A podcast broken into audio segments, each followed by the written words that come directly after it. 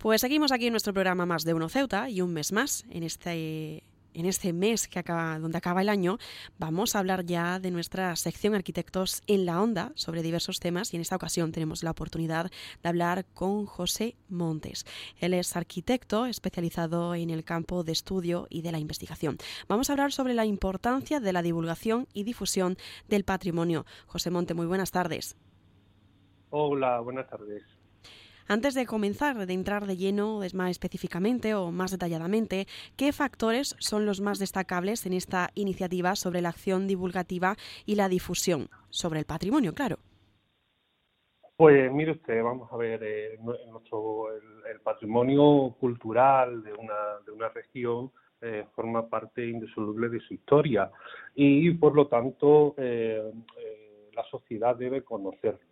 Al igual que las administraciones tienen la obligación de protegerlos, conservarlos, eh, recuperarlos, investigar sobre los mismos, tiene igualmente la eh, obligación primordial de eh, darlo a conocer, de transmitirlos a las generaciones futuras. Y esto solamente es posible mediante la divulgación y la difusión, porque además cobra vital importancia este hecho cuando eh, la sociedad eh, toma conocimiento de este patrimonio eh, heredado, es cuando realmente toma conciencia sobre el mismo.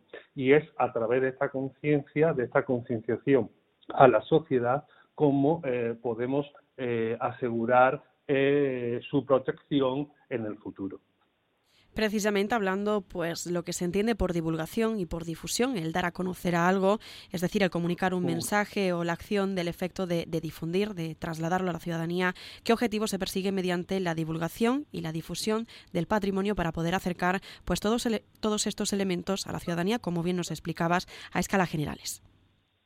Pues mire usted, como, usted bien dice, eh, fundamentalmente eh, es darlo a conocer darlo a conocer para que la sociedad tome conciencia de su historia y de su pasado, para de esta manera poderlo transmitir a generaciones futuras. Y como apuntábamos, esta acción de, comunicación eh, se puede llevar a cabo de, dos formas diferentes, mediante la difusión o mediante la divulgación. Si bien son dos vocablos que, podemos eh, utilizar eh, de forma indistinta, ¿vale? En el campo patrimonial sí cobra vital importancia la diferenciación de ambos, puesto que eh, según al público al que vaya dirigido nuestro mensaje comunicativo, eh, pues eh, utilizaremos uno u otro. ¿A qué me refiero? Bueno, pues me refiero que difundimos a una comunidad especializada, ¿vale? el mensaje, digamos, sería más técnico y la divulgación se realiza a un campo de la sociedad eh, no especializados.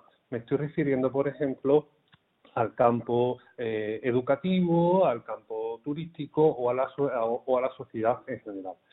Eh, indiferentemente, si, si, bien hablamos de difusión o de divulgación, ambas son importantísimas dentro de la gestión que debe realizar la administración pública sobre su patrimonio cultural, puesto que si no existe difusión y divulgación de los mismos, pues evidentemente no existe el conocimiento necesario sobre los mismos de la sociedad y por ende, y aunque eh, vuelvo a repetirlo, eh, no tomamos conciencia de nuestra historia, de nuestro pasado y en resumidas cuentas no, no tenemos conciencia de nuestra identidad, ¿no? Como, como, como de identidad cultural.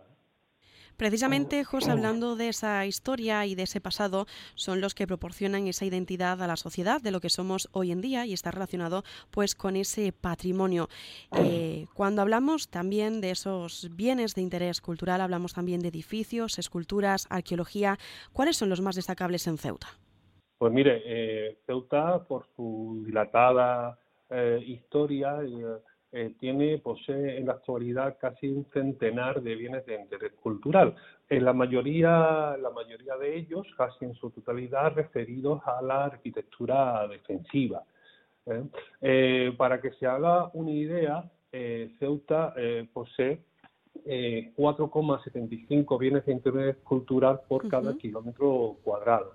Esto, eh, en comparación con otras regiones autonómicas, como por ejemplo eh, pudiera ser eh, Andalucía, pues es un dato realmente alto, puesto que en el caso, como le digo, de, la región andaluza, esta posee 0,04 bits por cada, por cada kilómetro cuadrado.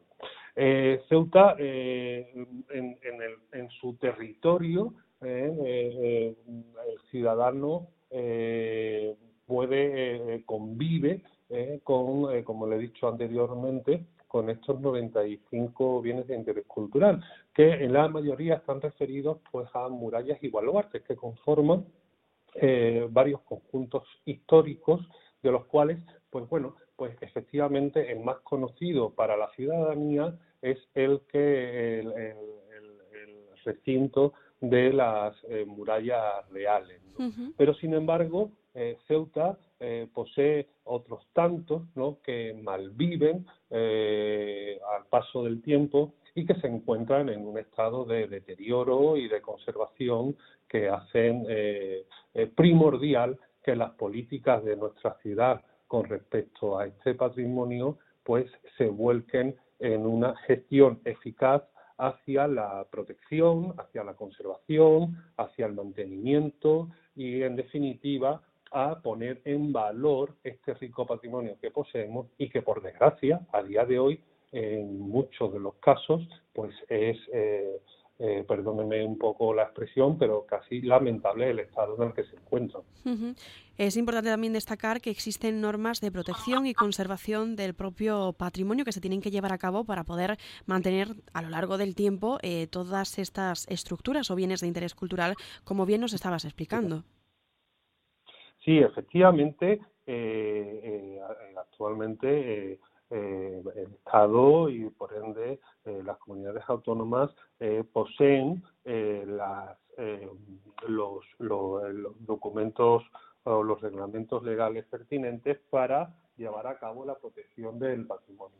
Pero no solamente se debe de proteger y conservar, sino que además se debe realizar una gestión eficaz del mismo, puesto que de nada nos vale conservar un bien de interés cultural, pero sin embargo eh, que luego no tenga eh, uso por parte de la sociedad, puesto que estos bienes eh, deben mm, integrarse, integrarse en la sociedad moderna de, hoy día. Por eso debe ser eficaz las políticas que planteen las, las, administraciones públicas en esta en, en, este tema, es decir, se deben de deben de convivir en tanto la protección y la conservación del patrimonio con la gestión. Se deben de eh, mimetizar con la sociedad moderna de hoy día para que al final ésta, bueno, pues eh, pueda disfrutar de este, de este patrimonio. En el caso de Ceuta, eh, más allá de las murallas reales, hay casos eh, que, bueno que demandan desde hace desde hace eh, muchos años una actuación eh, rápida y eficaz por parte del gobierno local. Me refiero, por ejemplo, al castillo de San Amaro, que está completamente abandonado, ha sido pasto de ocupaciones ilegales, de incendios y constituye uno de los edificios más emblemáticos de, que conformaban el recinto fortificado de la, de la ciudad de la, de la del, recinto del Hacho o eh, en la costa sur no y también en este en este ámbito otro otro edificio pues el de eh, podría ser la cárcel de, mujeres, ¿no? que también está eh, eh, en estado de ruina y que en su día ¿no? también fue pasto de las, de las ocupaciones ilegales. ¿no? Estos dos inmuebles son bueno, pues claros ejemplos del rico patrimonio que posee la ciudad y a la vez de la, la no actuación por parte de la administración de ponerlo eh, en valor y no solamente, como decía anteriormente, de ponerlo en valor, de protegerlo, de conservarlo, sino también de eh, ponerlo en uso para el disfrute de la ciudadanía, porque hay que recordar que eh, solamente eh, a través de la, la, utilización de estos bienes como podemos asegurar la conservación ah, en un futuro y por ende bueno pues dejarlo en herencia a estas a, generaciones futuras, ¿no? Como le decía. José, además de ensalzar el estado en el que se encuentran estos bienes, ¿no? En cuanto a la conservación y la actuación por parte de las administraciones, también de la administración local, también no dejar a un lado la necesidad de la difusión y la divulgación, como hablábamos al principio a la hora de introducir esta sección, que también son importantes, como nos explicabas, en el sector turístico, en el de la educación o de la sociedad en general. No nos quedan muchos más minutos, pero resaltar si existe falta de interés por parte de la ciudadanía en conocer ese patrimonio ceutí, ese rico patrimonio ceutí, con esa necesidad de divulgar y difundir a la sociedad de lo rico que somos aquí en Ceuta por tener o poseer, en ese sentido, en nuestro territorio los diferentes, bueno, casi un centenar, nos has dicho, un centenar eh, de bienes de interés cultural. Pues mire, yo creo que no hay falta de interés, lo que hay es eh, falta de políticas efectivas en cuanto a la difusión y divulgación se refiere. Eh, si se realiza un análisis pormenorizado de las leyes autonómicas que posee nuestro Estado, hay que recordar que Ceuta y Melilla eh, por el, eh, no poseen una, una, regulación propia en esta materia. Tan solo siete u ocho leyes autonómicas contemplan un articulado específico para la difusión y la divulgación del patrimonio. Eh, esto eh, parece increíble, pero es así, ¿no?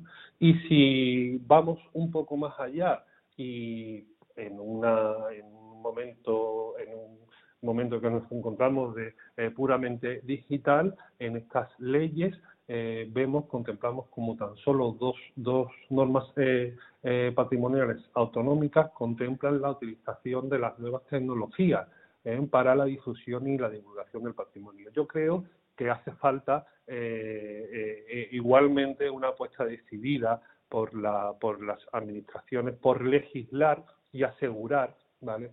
que la divulgación y la difusión del patrimonio sea realmente efectivo y igualmente utilizando las nuevas tecnologías para ello. Hay que recordar que también el presidente del gobierno en, la, en su sesión de investidura eh, eh, hizo el anuncio eh, por el cual se iba a, a, estudiar y a poner en marcha una ley de derechos culturales. Actualmente en España solamente la región de Navarra tiene una ley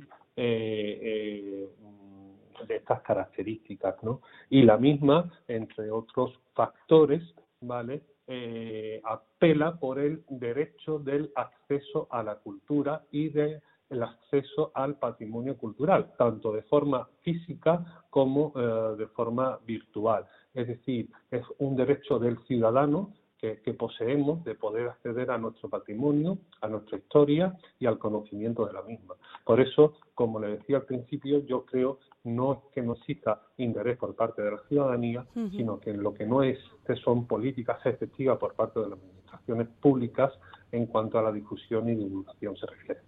Pues José, si te parece bien, no nos queda más tiempo, así que ponemos el punto y final de nuestra sección de arquitectos en la onda con ese mensaje, con esa apuesta que por parte de las administraciones para que cale ese mensaje, para tenerlo en cuenta, por ejemplo, de cara al propósito del 2024 y se pueda acercar pues a la sociedad más ese patrimonio se pueda cuidar y se pueda conservar. José Montes, arquitecto especializado en el campo de estudio y de investigación, muchísimas gracias por estos minutos y para hablar sobre la importancia de la divulgación y la difusión del patrimonio. Muchísimas gracias por su tiempo.